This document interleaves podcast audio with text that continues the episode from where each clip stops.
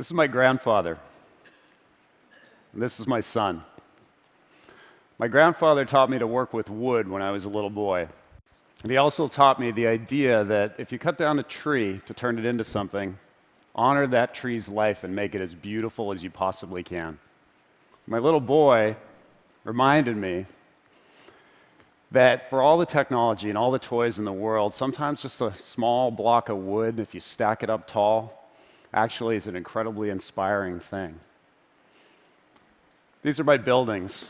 I build all around the world out of our office in Vancouver and New York. And we build buildings of different sizes and styles and different materials depending on where we are, but wood is the material that I love the most. And I'm going to tell you the story about wood.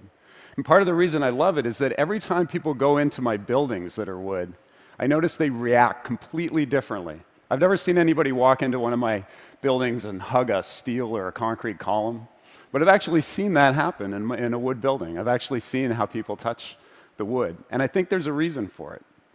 Just like snowflakes, no two pieces of wood can ever be the same anywhere on earth.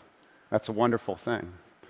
I like to think that wood gives Mother Nature fingerprints in our buildings. It's Mother Nature's fingerprints that make our buildings connect us to nature and the built environment. Now, I live in Vancouver near a forest that grows to 33 stories tall. Down the coast here in California, the redwood forest grows to 40 stories tall. But the buildings that we think about in wood are only four stories tall in most places on Earth. Even building codes actually limit the ability for us to build much taller than four stories in many places, and that's true here in the United States. Now, there are exceptions, but there needs to be some exceptions, and things are going to change, I'm hoping. And the reason I think that way is that today half of us live in cities. And that number is going to grow to 75%. Cities and density mean that our buildings are going to continue to be big. And I think there's a role for wood to play in cities. And I feel that way because 3 billion people in the world today, over the next 20 years, will need a new home. That's 40% of the world are going to need a new building built for them in the next 20 years. Now, one in three people living in cities today actually live in a slum. It's 1 billion people in the world live in slums. 100 million people in the world are homeless. The scale of the challenge for architects and for society to deal with in building is to find a solution to house these people. But the challenge is as we move to cities, cities are built in these two materials steel and concrete. And they're great materials. They're the materials of the last century. But they're also materials with very high energy and very high greenhouse gas emissions in their process. Steel represents about 3% of man's greenhouse gas emissions, and concrete is over 5%.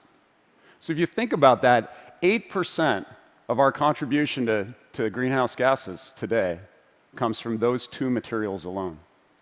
We don't think about it a lot, and unfortunately, we actually don't even think about buildings, I think, as much as we should. This is a US statistic about the impact of greenhouse gases. Almost half of our greenhouse gases are related to the building industry. And if we look at energy, it's the same story. You'll notice that transportation sort of second down that list, but that's the conversation we mostly hear about. And although a lot of that is about energy, it's also so much about carbon.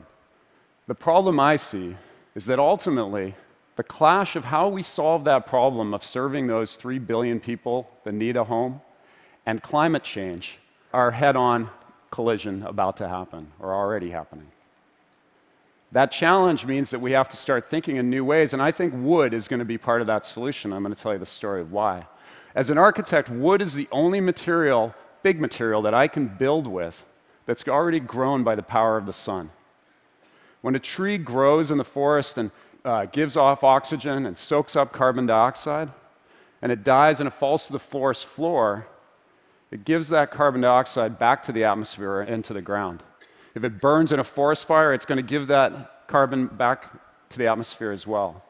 But if you take that wood and you put it into a building or into a piece of furniture or into that wooden toy, it actually has an amazing capacity to store the carbon and provide us with a sequestration.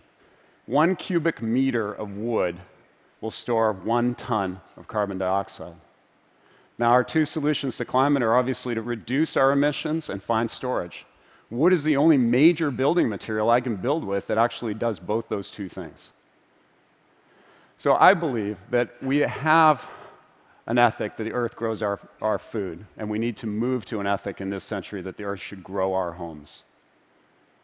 Now, how are we going to do that when we're urbanizing at this rate and we think about wood buildings only at four stories? We need to reduce the concrete and steel, we need to grow bigger. And what we've been working on is 30 story tall buildings made of wood. We've been engineering them with uh, an engineer named Eric Karsh who works with me on it. And we've been doing this new work because there are new wood products out there for us to use, and we call them mass timber panels.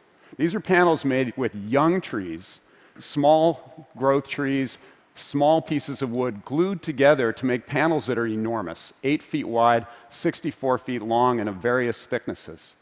The way I describe this best, I, have found, is to say that we're all used to two by four construction when we think about wood. That's what people jump to as a conclusion. Two by four construction, sort of like the little eight dot bricks of Lego that we all played with as kids. And you can make all kinds of cool things out of Lego at that size and out of two by fours. But do you remember when you were a kid and you kind of sifted through the pile in your basement and you found that big 24 dot brick of Lego? And you were kind of like, cool, this is awesome. I can build something really big and this is going to be great. That's the change. Mass timber panels are those 24 dot bricks. They're changing the scale of what we can do. And what we've developed is something we call FFTT, which is a Creative Commons solution to building a very flexible system of building with these large panels where we tilt up six stories at a time if we want to. This animation shows you how the building goes together in a very simple way, but these buildings are available for architects and engineers now to build on for different cultures in the world, different architectural styles and characters, in order for us to build safely. And we've engineered these buildings actually to work in a Vancouver context where we're a high seismic zone, even at 30 stories tall. Now, obviously, every time I bring this up, people even, you know, here at the conference say, are you, are you serious? 30 stories? How's that going to happen? And there's a lot of really good questions that are asked and important questions that we spent quite a long time working on the answers to as we put together our, our report and the peer-reviewed report. But I'm just going to focus on a few of them. Let's start with fire, because I think fire is probably the first one that you're all thinking about right now. Yeah, fair enough. And the way I describe it is this. If I asked you to take a match and light it and hold up a log and try to get that log to go on fire. Doesn't happen, right? We all know that. But to build a fire, you kind of start with small pieces of wood and you work your way up, and eventually you can add the log to the fire. And when you do add the log to the fire, of course, it burns, but it burns slowly. Well, mass timber panels, these new products that we're using, are much like the log. It's hard to start them on fire, and when they do, they actually burn extraordinarily predictably. And we can use fire science in order to predict and make these buildings as safe as concrete and as safe as steel. The next big issue deforestation. 18% of our contribution to greenhouse gas emissions worldwide is the result of deforestation. The last thing we want to do is cut down trees. Or the last thing we want to do is cut down the wrong trees. There are models for sustainable forestry that allow us to cut trees properly, and those are the only trees appropriate to use for these kinds of systems. Now, I actually think that these ideas will change the economics of deforestation. In countries with deforestation issue, we need to find a way to provide better value for the forest and actually encourage people to make money through very fast growth cycles 10, 12, 15 year old trees that make these products and allow us to build at this scale. We've calculated a 20 story building will grow enough wood in North America every 13 minutes. That's how much it takes. The carbon story here is a really good one. If we built a 20 story building out of cement and concrete, the process would result in the manufacturing of that cement in 1,200 tons of carbon dioxide. If we did it in wood, in this solution, we'd sequester about 3,100 tons for a net difference of 4,300 tons. That's the equivalent of about 900 cars removed from the road in one year. Think back to that 3 billion people that need a new home, and maybe this is a contributor to reducing.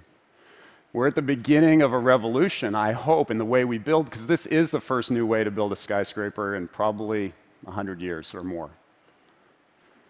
But the challenge is changing society's perception of possibility, and it's a huge challenge. The engineering is, truthfully, the easy part of this. And the way I describe it is this the first skyscraper, technically, and the definition of a skyscraper is 10 stories tall, believe it or not, but the first skyscraper was this one in Chicago, and people were terrified to walk underneath this building. But only four years after it was built, Gustav Eiffel was building the Eiffel Tower. And as he built the Eiffel Tower, he changed the skylines of the cities of the world, um, changed and created a competition between places like New York City and Chicago where developers started building bigger and bigger buildings and pushing the, the envelope up higher and higher with better and better engineering. We built this model in New York actually on the, as a theoretical model in the campus of a technical university soon to come. And the reason we picked this site to just show you what these buildings may look like, because they can, the exterior can change, it's really just the structure that we're talking about. The reason we picked it is because this is a technical university, and I believe that wood is the most technologically advanced material I can build with.